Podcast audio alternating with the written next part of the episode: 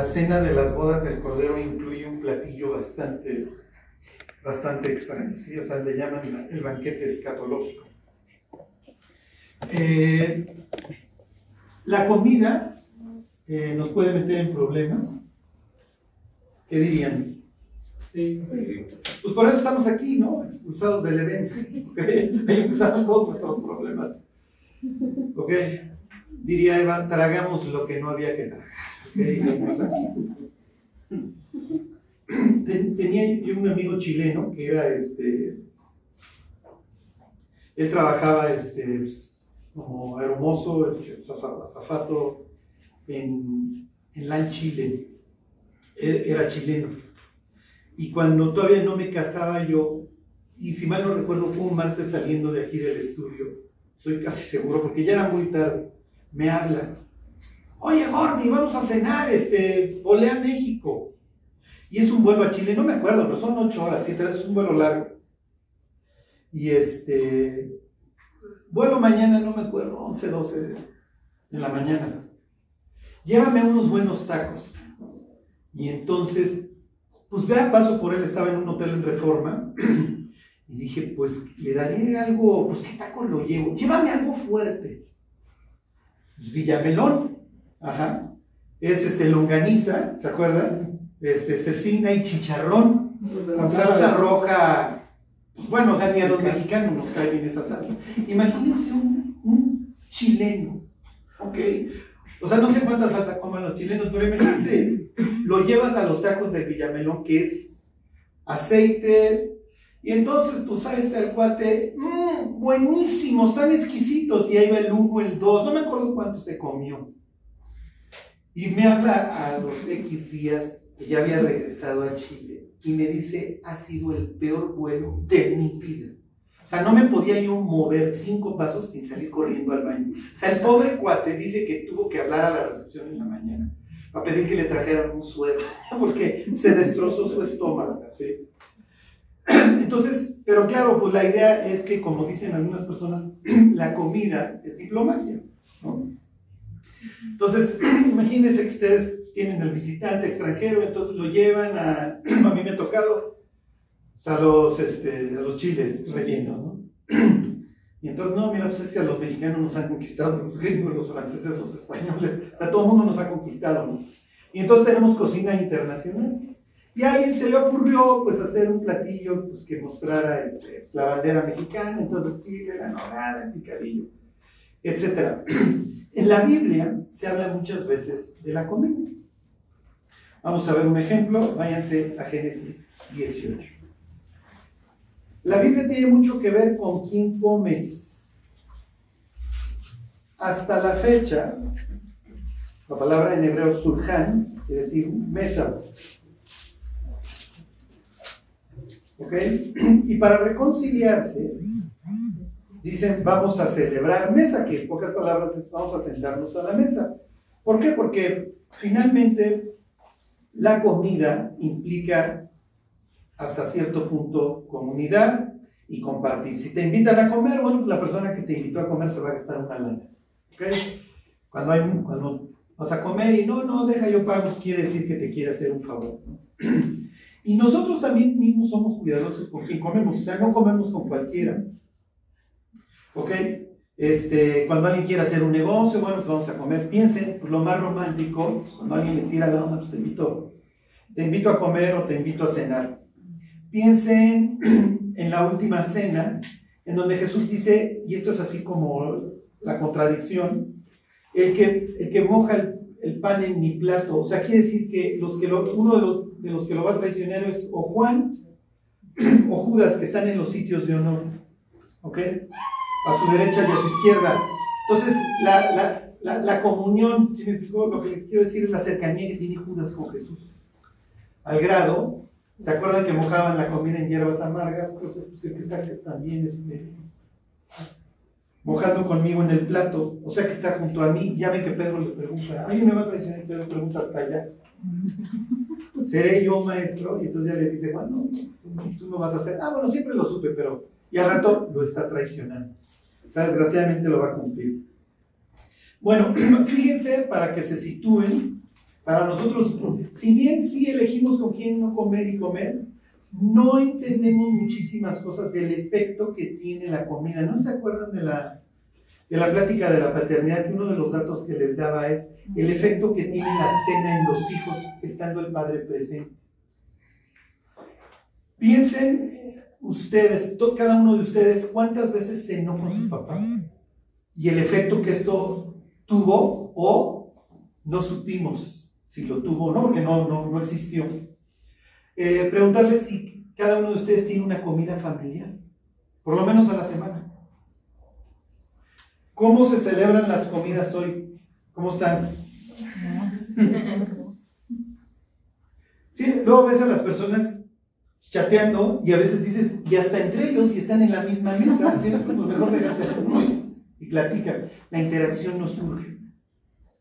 ¿No se acuerdan del efecto Roseto de la ciudad esta que un día les platiqué gringa? Que se volvió el efecto Roseto. Si lo buscan en YouTube, ya hay pláticas y pláticas del efecto Roseto. Resulta que en los años 60 una persona pasa por, una, por un pueblo literal de inmigrantes italianos que se llamaba Roseto. Y el Señor se da cuenta de la cantidad de gente grande que hay en, en, el pueblo. Y entonces, oye, ¿por qué hay tantos viejitos? Y entonces se puso a estudiarlo y una de las cosas que encontró es que no había ningún infartado de menos de 55 años. Y entonces lo comparó con la media en Estados Unidos y eran años. En cuanto a expectativa de vida y la edad primera a la que se infartaban estos. Y entonces fueron las personas a ver qué comían, porque seguro está en la dieta. Y es lo que nosotros pensamos, si quieres vivir larga vida, es tu dieta. Y entonces estos señores fumaban igual que todos, al fin y al cabo inmigrantes italianos, se la vivían tragando pizzas, salchichas, embutidos, todo eso. Entonces decían, la dieta no puede ser porque fuman y beben vino y la cantidad de grasas igual y más que las comunidades cercanas, estos italianos. Y entonces, pues la batería ahí de, ¿cómo se dice? Este, de, de estudios y hay un libro que se llama este, Sobresalientes de Malcolm Gladwell y hay una frase así que va más o menos en el sentido de que el investigador, que no me acuerdo cómo se llamaba, se sentó un día frustrado de que no pudo encontrar cuál era el efecto Roseto, de por qué estas personas vivían tanto. Y entonces más o menos, esto se los estoy intentando recordar, el cuate sentado en las escaleras de una de las casas ve que va saliendo, van saliendo las, las personas de una casa para meterse a otra con la comida y los pasteles y etc. Y entonces a la única conclusión a la que él puede arribar es que estas personas tienen tal longevidad por su sentido de comunidad. Entonces, si a Luigi, ¿sí? o a Francesco, italiano ustedes quieran, pierde chamba, bueno, pues mira, te da tiempo para que encuentres chamba, no te preocupes, porque pues, te ayudan tus primos, te ayudan tus hermanos, te ayuda mi papá, te ayuda mi abuelo, se entiende. Si Francesca pues tiene un desencuentro emocional, pues tiene una batería de primas, hermanas, abuelas, mamá, tías que la van a ir a consolar y le van a decir, pues manda por un tubo ese patán, tú te mereces, Tú no estás para que te planten, tú estás para plantar, mi chava. sí, o sea, lo que les quiero decir es que nos surge, necesitamos la comunidad. Y una de las formas en las que los antiguos entienden la comunidad es alrededor de la mesa. ¿Con quién me siente yo a comer? Es importante. ¿Ok?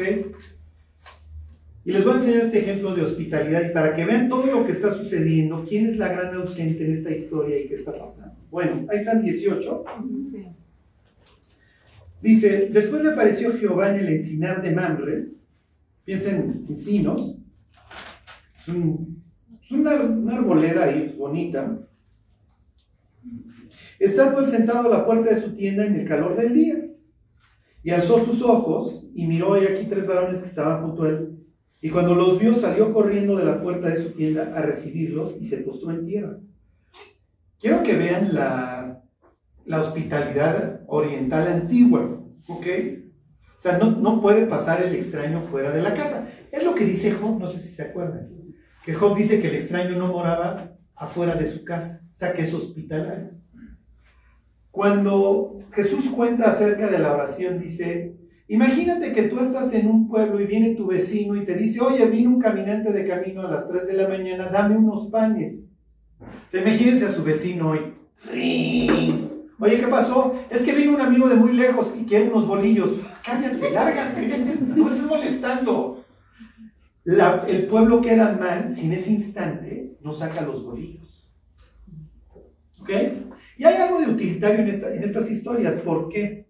Porque los caminantes son proveedores de qué creen. No, ¿quién dijo? ¿Eh? ¿De noticias? Exactamente. Qué bien. Es eso. El caminante, el forastero, oye, ¿te enteraste que hay unos amorreos que conquistaron una ciudad allá? Pues díganle a todos y saquen las armas y prendan las, este, y prendan las fogatas y manden a los espías, manden a los centinelas a ver, no sea que vayan a venir para acá. ¿Ok? El forastero es el, es el noticiero de aquel entonces, te está diciendo qué está pasando en otros lugares. Entonces es importante que entren, si no, no te enteras. ¿Ok? No hay internet, no hay WhatsApp, no hay, ¿ok? No hay el profe, no San Juan de Rito, no, este, entonces son los proveedores de noticias. En esta historia, ¿hay provisión de noticias? Los que conocen la historia saben que sí, aquí hay provisión de noticias. Le van a dar un pitazazo a Abraham que Abraham va a aprovechar. ¿Ok? Bueno, y entonces se postró en tierra, versículo 3, y dijo, Señor, si ahora he hallado gracia en tus ojos, te ruego que no pases de tu siervo que se traiga un poco, ahora un poco de agua y lavad vuestros pies y recostaos debajo de un árbol. Fíjense el trato que le está dando. Cuando llegan a los evangelios y ven a Jesús en casa de Simón, fíjense y van a entender el maltrato, el desprecio que muestra este fariseo contra Jesús. Porque es de elemental este, cortesía lavarle los pies al invitado, porque vamos a comer sentados, nos vamos a reclinar. ¿Sí se entiende? Entonces le dice, oye Simón, entra a tu casa y no me diste para lavarme los pies, no me saludaste. Fue, siéntate, a ver, ahorita te vamos a poner una examinada porque ya nos traes, ¿sí? ya no te aguantamos. ya te traemos hasta la coronilla, entonces siéntate. Y entonces, no, pues nomás faltaba que entrara esta a la casa. A ver, ¿quién la dejó pasar? Simón, cuando entré a tu casa, no me saludaste. Esta no ha parado de besarme los pies, ni siquiera me ofreciste la cortesía elemental, porque me estás menospreciando, me estás literalmente insultando. Y no me diste, y no me diste nada para la cabeza. ¿Sí? Finalmente, pues venimos del calor del día, etc. Y esto es parte de la cortesía. Nosotros también tenemos reglas de cortesía, ¿están de acuerdo? Cuando alguien invitas a comer a la casa, pues no le dices, siéntate, ahorita salgo. No, no, ya lo estás esperando en teoría. Ok, le sigo. Versículo 5, y traeré un bocado, fíjense, ¿eh? fíjense, también en, la palabra en hebreo es chiquito, Y traeré ahora un bocado de pan y sustentad vuestro corazón y después pasaréis, pues por eso habéis pasado cerca de vuestro siervo. Y ellos dijeron, haz así como has dicho, vamos a recibir la cortesía, muchas gracias. Esto contrástenlo con lo que va a seguir en la historia de Sodoma y Gomorra. Saca estos cuates que entraron a tu casa porque los vamos a violar. Está haciendo un contraste la Biblia. ¿Ok? Versículo 6. Entonces Abraham fue de prisa a la tienda a Sara y le dijo, toma pronto tres medidas de flor de harina y amasa y haz panes cocidos debajo del rescoldo. Tres medidas de flor de harina te van a dar más o menos 60 bolillos. ¿Ok? ¿Qué es lo que va a hacer Abraham? Abraham va a aprovechar y va a hacer un banquete. ¿Sabe Abraham que son Dios y dos ángeles? Lo más probable es que no, quién sabe, en el cielo le preguntamos. El caso es que Abraham va a hacer un gran banquete. ¿Ok? Y nada más les dijo, te voy a dar algo de comer. te, paso una botana. Sí, pero la botana va a ser los 60 pedazos de pan y un, cordero. Este va a ser la taquiza completa. ¿Ok? ¿A quién se lo encarga? A Sara. ¿Se acuerdan, y lo acabamos de ver en el Evangelio de Marcos, que le dicen, oye, la suegra de Pedro está mal? Baila sana y lo primero que hace es que le sirve, ¿se acuerdan? Porque esto hubiera sido muy común en la época. Y, final, y en México hasta la fecha también, ¿ok? Llega el señor con los amigos y entonces la señora, lo que sea. O por lo menos hace unos años, ¿ok? Bueno. Versículo 7. Y corrió Abraham a las vacas y tomó un becerro tierno y bueno y lo dio al criado y este se dio de prisa a prepararlo. Tomó también mantequilla y leche y el becerro que había preparado y lo puso delante de ellos. Y él se estuvo con ellos debajo del árbol y comieron. Pues ahí está ya el banquete. Están los siervos de Abraham, está Eleazar, por ejemplo, presente en la comida. No lo dice. Pero pues por la cantidad de comida que preparó, lo más probable es que mira y te presento a Eleazar, mi siervo, y etcétera, etcétera. ¿Ok? En aquel entonces, las mujeres participaban en la comida. Piensen en Esther y su banquete. ¿Ok? Si no participaban, por lo menos participaban sirviendo. A menos de que hubiera un impedimento para que sirvieran. ¿Cuál pudiera ser? Está en sus días, exactamente. ¿Ok? Porque no puedo tocar la comida porque acuérdense que no la, no la podrías comer. ¿Ok? Esto es importante para la historia. Y le dijeron, ¿dónde está Sara, tu mujer? Y él respondió, aquí en la tienda. ¿Por qué le preguntan dónde está Sara, tu mujer? Porque o Sara debería estar sirviendo, acuérdense que le llama a Abraham Señor, y entonces esto es un buen testimonio, o debería estar sentada a la mesa. Díganme una persona que dice estar en sus días y se mete a una tienda. Raquel. ¿Por qué? Porque es a donde se iban las mujeres, porque no puedo andar en la comunidad porque estoy, ¿sí se acuerdan? Entonces me meto a la tienda. ¿Ok? Y el pasaje aquí va a aclarar, mismo capítulo 18, que a Sara ya le había cesado la costumbre de las mujeres. Entonces imagínense, les voy a recapitular la historia. Llega Dios con dos ángeles, porque van camino a dónde, ¿verdad? A Sodoma y a Gomorra. ¿Por qué? Porque, como dice el Salmo 51, para que venzas cuando juzgues. O sea, Dios no va a hacer un juicio sin antes ir a ver. Y viene con dos testigos. Entonces viene Dios con dos testigos. En este caso, estos dos ángeles a los que va a despachar. Y entonces voy pasando en mi camino a Sodoma como un forastero. Y entonces, oye, pásenle. No, vamos a hacer un banquete. Gracias por haber, por haber venido. Dentro de la información que van a recibir es, voy a destruir Sodoma y Gomorra, o sea, super noticia. Qué bueno que los recibí, porque eso me da un super pitazo y me sirve para interceder por mi sobrino y salvarle el pellejo a mi sobrino. ¿Sí se entiende? O sea, aquí tienen un ejemplo de que son efectivamente portadores de noticias. En este caso, la noticia que van a anunciar es que van a destruir Sodoma y Gomorra, Atma, Seboim y la otra Soar que no acaban destruyendo. Ok, entonces piensen en la historia. Sara, apúrate para preparar. Y entonces no hay nada en el pasaje que indique que no preparó. Órale, iba con el siervo y prepárame el borrego. Y de repente, oye, ¿dónde está Sara? No, pues está en la tienda. Imagínense. Oye, Abraham, oye, pues muchas gracias por recibirnos. Oye, te quiero decir algo. Fíjate que por, este, por esta época, el siguiente año voy a pasar y Sara va a tener un, un, este, un hijo. Y entonces la otra preparando panes, ¡Ja, ya parece que yo, ya, ya me pasó la menopausia de años, ya parece que yo voy a tener hijos. Oye, ¿dónde está Sara, tu mujer? ¿Por qué se está riendo? ¿Hay alguna cosa imposible para Dios? Y de repente, ¡ay! No sé, no sé. Ustedes saben mejor cómo se sienten esos calambres, pero de repente, ¡ouch! Y sal corriendo y deja de preparar la comida y vete a la tienda. ¿Sí se fijan?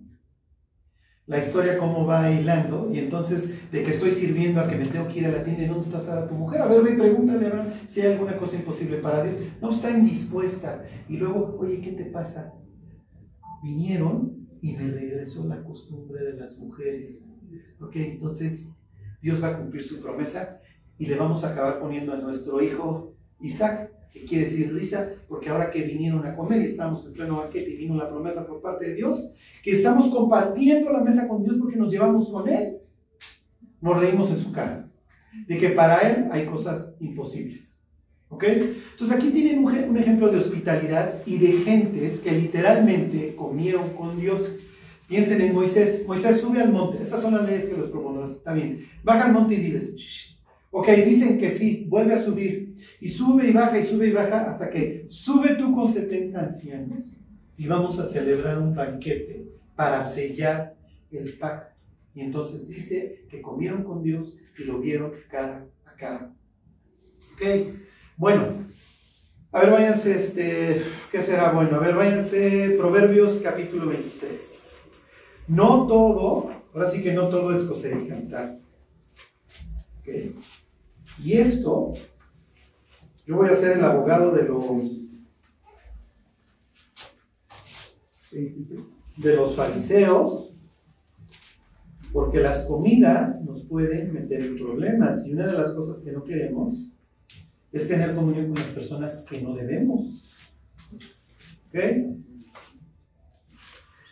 Los que somos papás y nuestros hijos empiezan a crecer, sabemos que nuestra influencia sobre ellos conforme avanza su adolescencia va bajando. Y la influencia de otras personas en ellos, ¿quiénes son? Sus amigos. Va incrementando. Entonces nosotros nos preocupamos por quiénes son los que influyen a nuestros hijos. ¿Con quién tienen literalmente comunión nuestros hijos? Porque sabemos que los van a influir o para bien o para mal. Y así arranca el libro de los proverbios. Hijo mío, si los pecadores te quisieren engañar, no consientas. Si te dijeren, ven, echa tu suerte con nosotros, nos tragaremos vivos como el Seol, vamos a llenar nuestros costales, no vayas con ellos. Y entonces a partir de ahí, los proverbios van a empezar a repetir esta idea de influencia. Tú puedes recibir influencia o de los necios o de los sabios, la decisión es tuya. Y entonces dentro de todos estos consejos que le va dando, guárdate de esto, guárdate de aquello, pero constantemente es de la mujer ajena, de la ramera que, ¿cómo dice? Este, que endulza sus palabras. Tienes que cuidar, ¿por qué? Porque fuiste diseñado para vivir en comunidad. Y tú puedes tener una comunidad como Roseto que te va a impulsar a vivir largos años y en donde vas a tener un grupo social que te va a estar apoyando. El efecto Roseto termina en los 70 llegaron los suburbios, las casas, las albercas, los hijos a las universidades y se destruyó la comunidad. Y entonces los infartos abajo de 55 años tuvieron lugar y la mortalidad y la expectativa de vida se hizo la misma, la de Roseto, que en todo el país, que en todo Estados Unidos. Se acabó la comunidad. Y entonces las personas que estudian el efecto Roseto hay comunidades que mencionan como comunidades de soporte para los seres humanos y que literalmente les alargan la vida. Piensen en una de ellas. ¿Cuál creen que es? La iglesia. Los churchgoers, como dicen los gringos, viven más. Y es precisamente esta comunidad la que el diablo va a querer destruir. Por eso dice la escritura, no dejando de congregar. Al contrario, si nos dejamos de congregar, no nos vamos a estimular a las buenas obras y al amor. Ahora me tocó estar en la, en la convención de escuelas cristianas y entonces las niñas tienen que traer su falda pantalón y así corren abajo de las rodillas. Todas las señoras tienen que andar de falda hasta acá. O sea, te sientes en una comunidad menonita. Ajá. Mi hijo es un menonita. Bueno, él es el happy ahí, o sea, el happy camper, como dicen los gringos feliz en la comunidad, ¿no? Este, y entonces me platica que el pastor decía este chiste y este y otro. Fuimos creados así. Pero eso también es arma de doble filo, porque tienes a los cuates de su edad buena onda y tienes a los cuates de su edad que han aprendido a actuar y el lenguaje cristiano y etc. Ahorita vemos eso.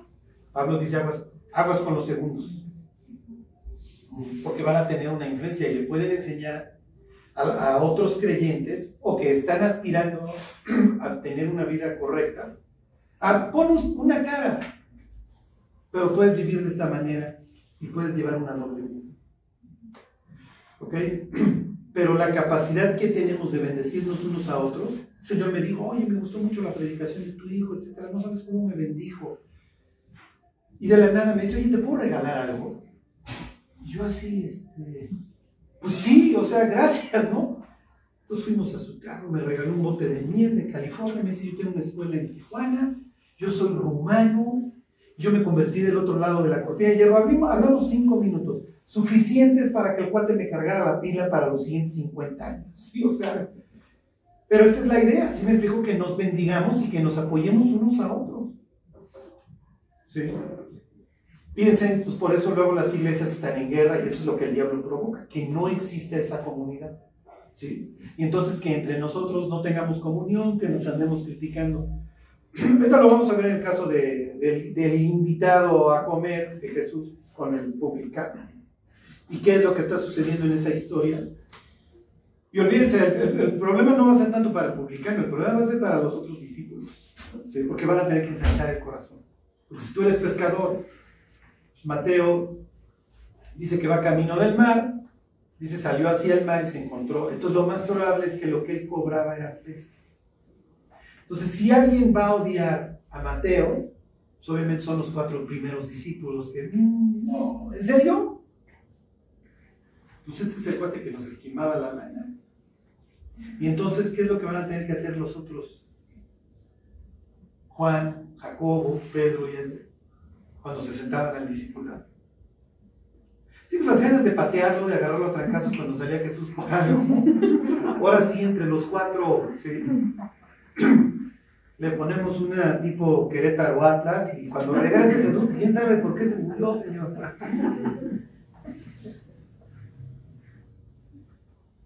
Fíjense cómo Dios nos estira. ¿eh? El, grupo de discípulos de Jesús es muy heterogéneo. Digo, son judíos y la mayoría son galileos. Lo más es que Judas es el único que no es. Pero entre ellos tienen, tienen este, vidas distintas. Bueno, ahí está Proverbios 23. Cuando te sientes a comer con algún señor, considera bien lo que está delante de ti y pon cuchillo a tu garganta. O sea, no te vas a sentar con cualquier persona. Si tienes gran apetito, no codicies sus manjares delicados, porque es pan engañoso. No te afanes por hacerte rico, sé prudente y desiste. Has de poner tus ojos en las riquezas siendo ningunas, porque se harán alas como alas de águila y volarán al cielo. No comas pan con el avaro, ella tiene una prohibición. Yo soy el abogado de los fariseos ese día ahí en el mar de Galilea. Y entonces ellos están enchilados. ¿Por qué come su maestro con Mateo y con sus cuates? Y entonces los otros quieren hacer una defensa heroica del marco y llega tío Charlie. No comas pan con el avaro. A ver, Mateo, ¿de qué vives? Pues mira, se hacen subastas en Roma y pues llevas comicha. Y entonces tú pagas por Adela a Roma la comisión que hayan impuesto en este distrito o lo que sea y tú cobras una sobretasa que es tu comisión, y pues ¿cómo en cuánto andas, Mateo? Pues en un 200%. Bueno, no sé cuánto hayan cobrado. ¿A quién le cobras? A mis paisanos. ¿Y a quién le pagas? A Roma, a los opresores. ¿A ver, Jesús? Pues, ¿Qué dice el libro de los proverbios? A ver, estás comiendo una bola de avaros. Si no fueran avaros, no se dedicarían a esto. Y luego va a llegar Jesús allá a Jericó. Ven, bájate, este saqueo, que hoy voy a cenar contigo. Oye, para nosotros cenar, Jesús, ¿no te acuerdas de Génesis 18? O sea, del gran banquete. Y luego cómo maltratan ahí a los ángeles de Soma y borras el contraste. Puedes andar comiendo pan con el avaro, este cuánto es un desgraciado. Por eso vive en Jericó, en la casa de veraneo. Después de Jericó es... Esa es la zona de veraneo de los ricachones. Ahí está toda la miel de los dátiles, etc. Estás debajo del nivel del mar, estás cerca de Jerusalén. Ahí tienen la casa los saduceos. Fíjense, versículo 6, no comas pan con el avaro, ni codicies sus manjares. Piensen, para efectos de ellos, qué hubo de comer. Te invita a comer el presidente municipal, el diputado, el senador. No va a haber tacos de buche, ¿eh? o sea,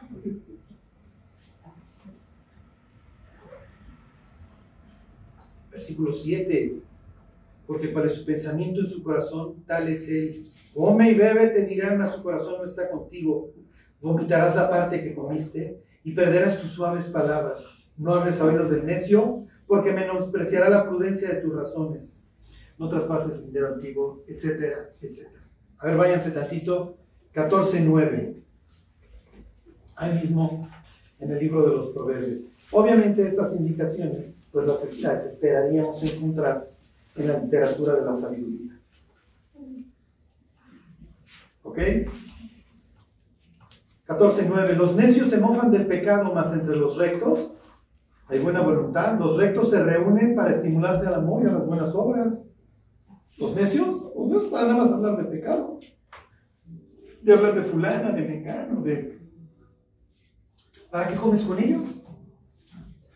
Imagínense, ustedes tienen un super cuate en super buena estima, lo máximo, es un buen cristiano, invita a comer a su hijo. ¿Lo van a dejar ir? Sí, andan. Pero saben que hay un malandín que todavía no se ha volteado la mamá o el papá y ya le está enseñando pornografía a tu hijo, es mala influencia, ándale, vete a comer con él. Todo esto es obviamente en preparación, ¿sí? De la idea de que con quien yo como es importante. Miren, váyanse tantito atrás al libro de los Salmos.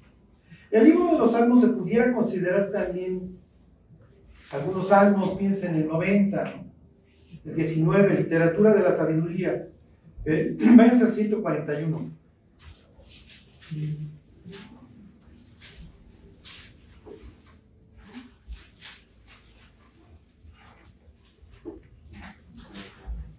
Ahí están. 141. 3. Pon guarda mi boca, oh Jehová, guarda la puerta de mis labios. No dejes que se incline mi corazón a cosa mala, a hacer obras impías con los que hacen iniquidad, y no coma yo sus deleites. Por eso Salomón reafirma, ¿no? Ya lo dijo mi papá David en el Salmo 141, no, no comas con los impíos, no te juntes con ellas, Mira, aunque te estés muriendo de hambre, pon un cuchillo en tu boca porque vas a acabar contando lo que te comiste. No, tú no puedes andar comiendo con cualquiera. La mesa para nosotros es importante. Es donde mostramos nuestro afecto, nuestra comunión. Ahora, piensen en estas palabras. He aquí, yo estoy a la puerta y llamo. Si alguno oye mi voz y abre la puerta, entraré a él, cenaré con él y él conmigo. Vamos a sentarnos a la mesa te voy a volver, o sea, lo que literalmente está diciendo Jesús en ese pasaje es, te vas a volver de mi círculo, nos vamos a sentar a la mesa. Así como me sentaba yo y me, criticaban, bueno, también me voy a sentar contigo. Y es natural, en aquel entonces hubo una transformación con aquellas personas con las que yo comía. Si, si yo te acepto y te vuelvo de mi círculo, necesariamente te voy a influir y tu vida va a ser transformada porque vamos a compartir, vamos a tener comunión oye Jesús, ¿qué haces tú ahí? ¿Qué le estás diciendo a los de la Odisea? Que se vuelvan de acá, que dejen de estar podridos espiritualmente, que tengan comunión conmigo. ¿Sí se entiende? Esa es la idea. Piensen en estas palabras. Lo invitan a Jesús a comer. Y entonces dice un cuate ahí para adornarse. Bienaventurado el que coma pan en el reino de los cielos. ¿Por qué? Porque eventualmente algún día vamos a tener una celebración en donde vamos a tener un banquete de reconciliación para arrancar el milenio y una nueva vida con Dios. Ahora váyanse a Isaías 25, denle para la derecha. Y Jesús va a emplear esta parábola.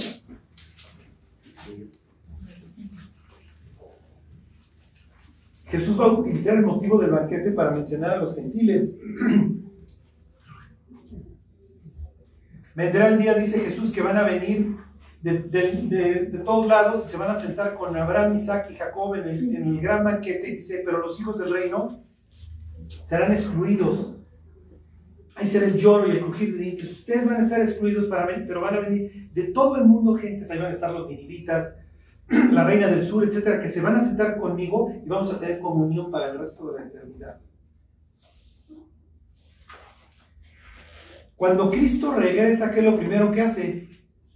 Bueno, pues extermino a mis enemigos y luego celebro un banquete con los que sí son mis cuates. Tan fácil. ¿Y qué hay de comer? ¿Qué creen que hay de comer? ¿Dragón? ¿Sí se les antoja? Aunque no lo crean, así lo veían los antiguos y ahorita lo leen.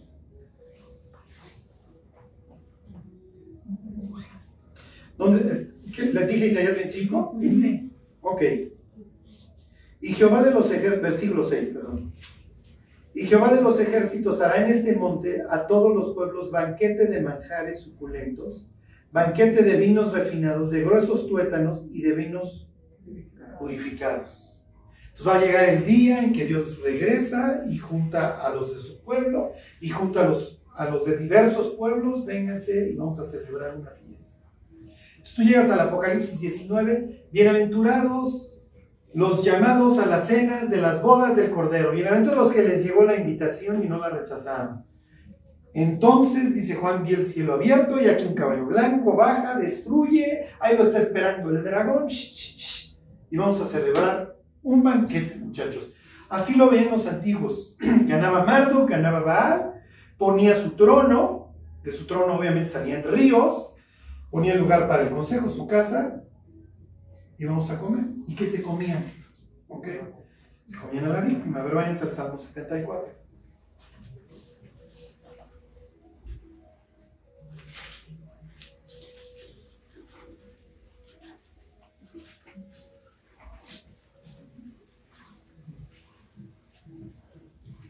¿Por qué esa resistencia de parte de, de los judíos a comer con los gentiles o con los pecadores?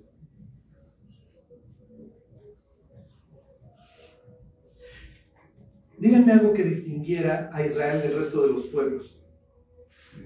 ¿Mm? Ajá, y dentro de su ley. ¿No comían cerdo? Exacto, sus, sus leyes de dieta. Entonces, ¿qué pasa si me invita a Ticio y van a comer perro, chango, cerdo? No puedo, de entrada la comida me distingue. Entonces yo no me puedo sentar contigo a la mesa. Sí. Entonces, mira, nosotros tenemos tres instituciones que para nosotros son, son valiosísimas y que nos distinguen del resto. No solamente nuestra ley, pero concretamente la circuncisión, las leyes del kosher, nuestras, nuestra dieta y el sábado.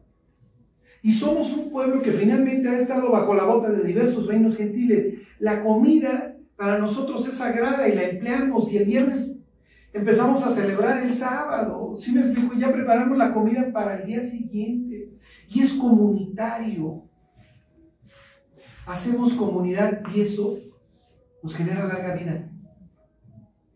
La comunidad la hemos perdido y eso nos ha destrozado. El creyente, como les decía yo hace 15 días, está enfrentando sus tentaciones y sus pecados y sus problemas solo. Y eso nos truena. No es lo mismo llegar a una casa con 18 hermanos en un buen ambiente, en donde el abuelo está por allá echándose una siesta y babeando, ¿sí me explicó? Los papás están por allá, los nietos están por ahí, ¿sí me explico? Corriendo y tienes una buena influencia. Aunque ustedes no lo crean, así presenta la Biblia el cielo. En la casa de mi padre muchas moradas hay. ¿Se acuerdan que hacían el patio central y le iban añadiendo casas? Y entonces, ¿cómo era una casa en la antigüedad? Piensen en Corazín. Le vas añadiendo los búngalos de los hijos que se van casando. Las nueras se vuelven parte de esta familia. Pasan a ser parte de esta familia. Entonces es natural que entre nueras platiquen. Oye, ¿y cómo es el suegro? Y entonces tienes ese chisme, pero finalmente tienes comunidad. Ajá. Oye, ¿y tu marido ronca? Ay, es que en toda la familia roncan y... Ajá. Entonces, tienes el patio central en donde tienes a los squinkles corriendo y tienes al anciano de días. ¿Cómo presenta la Biblia a Dios? A un anciano de días. Entonces, tienes al Señor grande. Ante las canas te levantarás porque Él es el depositario de la verdad. Paraos en los caminos y mirad y preguntad por qué por las sendas antiguas, cuál sea el buen camino, y andad en él y hallaréis descanso para vuestras almas. Para ellos lo antiguo es bueno. Para nosotros, como hay una agenda para destruir a la humanidad, lo antiguo es malo. Entonces, búrlate del anciano, él es anticuado. Tú tienes que, tu Dios es la ciencia, tu Dios es el progreso, y eso ha destruido la vida de las personas. Y aunque no lo crean, por ejemplo, en Estados Unidos, la expectativa de vida ha bajado. El ser humano se está muriendo. Las medicinas en Estados Unidos, me imagino que el resto del mundo, más prescritas, la número uno, ¿cuáles son? Los antidepresivos. Es así. No, no, no, para las farmacéuticas, olvídense. El bolillo. El mundo está deprimido. ¿Por qué? Porque al mundo lo destruyeron. Destruye su comunidad y los haces pedazos. Sí, pero nosotros somos globalistas y la comunidad está mal y que los mexicanos nomás traen tacos y aquellos sushi y estos chop suey, está mal. Tenemos que hacer un mundo, una aldea global. El diablo quiere regresar a Babel y eso no funciona.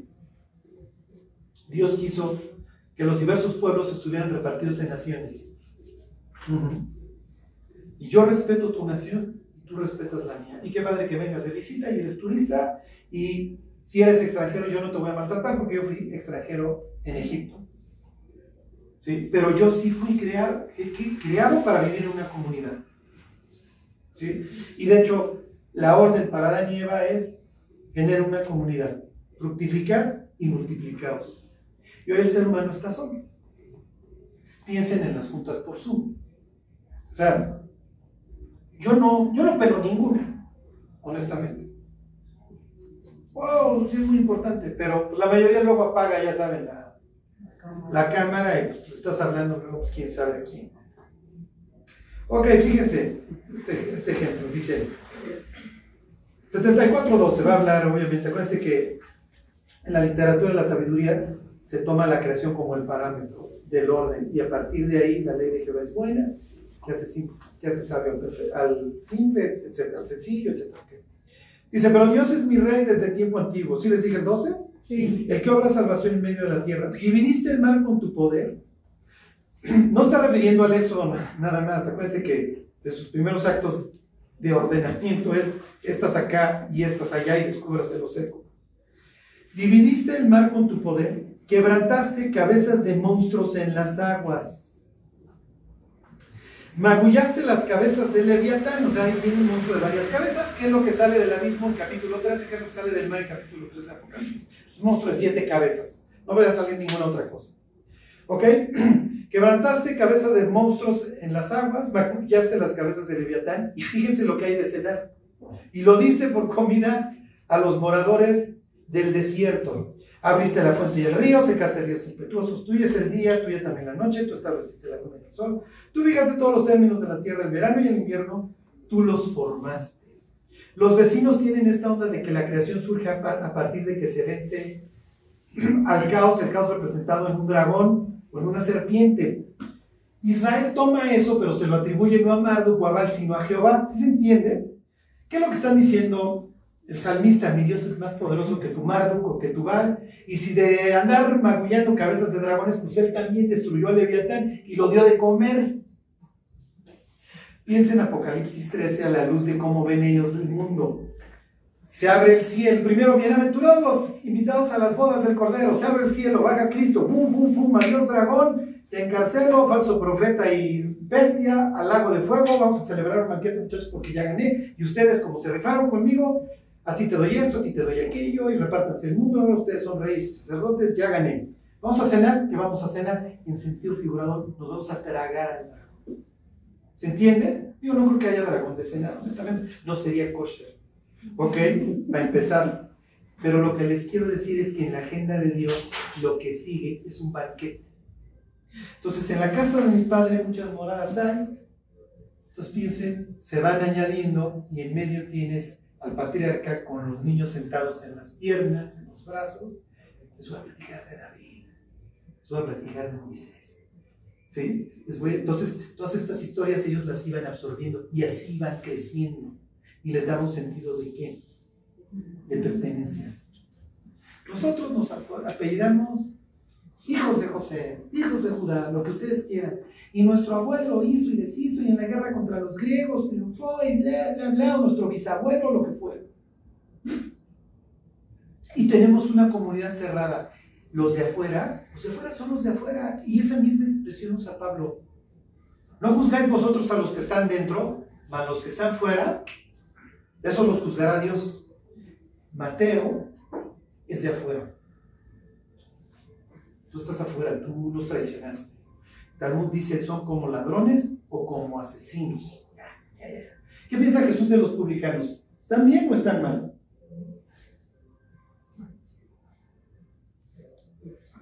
Son de allá, son los ¿Habla bien de ellos o habla mal? ¿Habla mal de ellos? Sí. ¿Ok? ¿También está seguro que si habla pestes de ellos? Qué feo Si habla pestes de ellos, si no se arrepiente tu hermano, ¿por qué lo vas a tener? Por gentil y publicano. O sea, tampoco entramos nosotros en el hit así que digamos.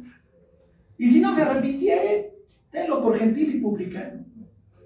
Los publicanos y las rameras van delante de Dios, van delante de vosotros al reino de los cielos. ¿Qué pensaba Mateo cada vez que Jesús decía eso? ¿Qué pasó, maestro? ¿No?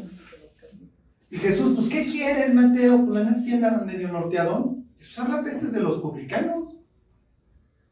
Sea, así compara, sí me explicó, digo, los asocia con, Los asocia con los pecadores. Ustedes son de afuera. ¿Y entonces por qué vas a comer con ellos? Si están afuera y nosotros tenemos una comunidad bien padre y los fariseos, pues lo que sea, pero pues ellos están cuidando porque pues por eso precisamente no viene el Mesías porque estamos súper mal. ¿Y cómo va a venir el Mesías a una comunidad que está toda podrida y está viviendo mal? ¡Ey! Lo dicen los pastores. ¿Cómo van a decir Jehová? ¿Cómo van a decir Cristo en nuestra iglesia? Estamos re mal.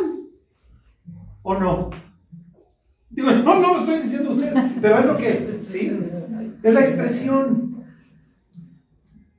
Entonces, oye, ¿cómo voy a esperar que Dios nos bendiga si estamos viviendo súper mal y Mateo ya se volvió pecador y bla, bla, bla? Y entonces, y de repente, ok, te paso que sanaste al cuate este, la verdad sí, wow, porque pues sí que era más fácil decirle tus pecados te son perdonados. Y te entiendo el cachetadón que me diste, porque Jesús muchas veces los va a tratar como faraón, aunque ustedes no lo crean.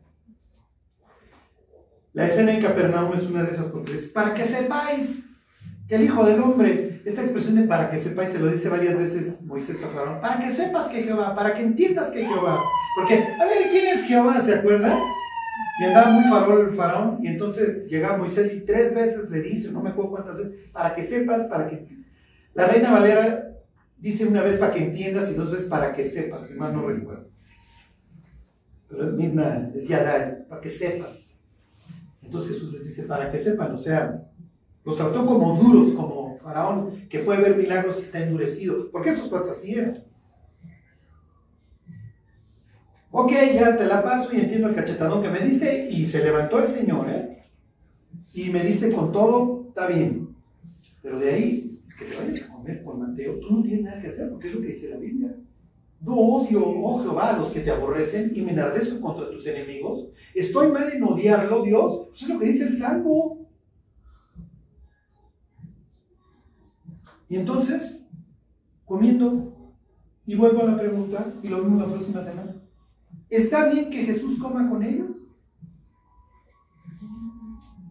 No, ahí dice que no. Pues sí, ¿no? ¿Está bien que sí?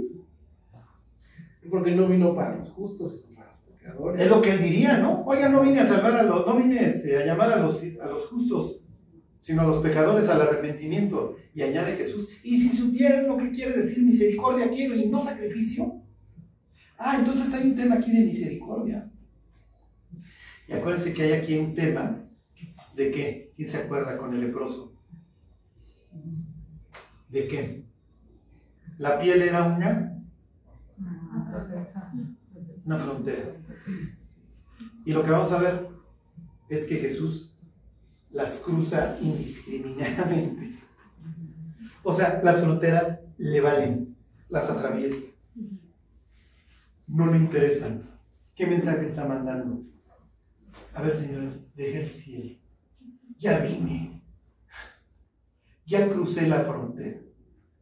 La barrera entre ustedes y yo, que es el cielo, se acaba. Y es lo que dice precisamente. ¿Siguen ahí en, Isaías? En ese día quitará Jehová la cubierta con que están cubiertas las naciones. Se acabó. Dios habitará con nosotros. Esa es finalmente la idea que quiere presentar el Evangelio. Olvídate de que si comes o no comes, ya cruzó, el, ya cruzó el umbral del cielo, ya vino con el ser humano, todos estamos podridos, leprosos, con en, inmundicia, en lo que ustedes quieran, estamos podridos. ¿Cuál es el mensaje que le da Jesús entonces a los fariseos? Oigan, yo vine a llamar a justos y no a, pecadores, a, pecadores, sino a justos al arrepentimiento. ¿Qué mensaje les mandó? Ah, entonces nosotros somos justos. No, fue otro. Todos somos pecadores, porque no hay hombre que siempre haga bien y nunca peque. Nos acaba de decir pecadores y que estamos en el mismo estatus que ellos. Si Él es Dios, ya puede cruzar la frontera que se le pegue la gana porque ya cruzó la más grande, ya vive con nosotros, ya se hizo persona. Y entonces ya puede tocar al leproso, ya puede estar entre los sepulcros con el gadareno, ya puede estar en todos lados, ya se puede ir a meter a la casa del centurión. Ya se metió en nuestro corazón. Ya puede entrar a cualquier posibilidad. Hablo por mí. Y Jesús diría, sí, ya puedo entrar a cualquier posibilidad ya estoy en el corazón de Charlie. Entonces, ¿cuál es el mensaje para nosotros? tenemos sí que cuidar nuestra vida, porque nos puede arrastrar. Y las malas conversaciones, diría Pablo, no son ustedes el Mesías, él puede cruzar lo que se le pegue la gana, pero hagas con las malas conversaciones. Y efectivamente, cuida con quién comes y quién te influye y cómo te influyen a ti, cómo influyen a tus hijos. Porque la mesa y la comunión es muy importante y la necesitas, pero necesitas estímulo, estímulo para el amor y a las buenas obras. Porque efectivamente los pecadores se mofan del pecado. ¿Para qué vas a ir a escuchar eso? ¿Para qué te vas a ir a meter al acto? ¿Para qué vas a ir al bar? ¿Para qué vas a ver ese programa? ¿Te va a estimular a seguir a Dios? Algo. Si no, no tengas nada que ver. Oye, pero es que yo me echo a los, sí, a los que están sin ley, efectivamente, pero siempre con ese ánimo de el rescate. Pero hay veces que cotorreamos y Dios, me estoy haciendo a los que están sin ley como si yo estuviera sin ley. Y dice Pablo, sí, pero yo no, nadie estamos sin ley. Estamos sujetos a la ley de Cristo. Bueno, pues vamos a orar y nos vamos.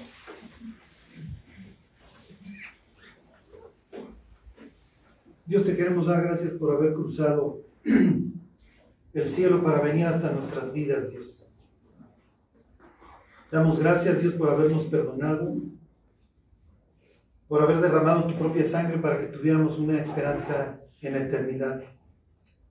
Dios, te queremos pedir que pues, nos des la gracia, Dios, para poder testificarle a un mundo que no te conoce, pero sobre todo, Dios, que nos recuerdes el valor de establecer una comunidad de gentes que te aman y que se apoyen unos a otros. Guárdanos, Dios, ayúdanos a establecer, a hacerlo así y bendice esta iglesia, Dios. Te lo pedimos por Jesús. Amén.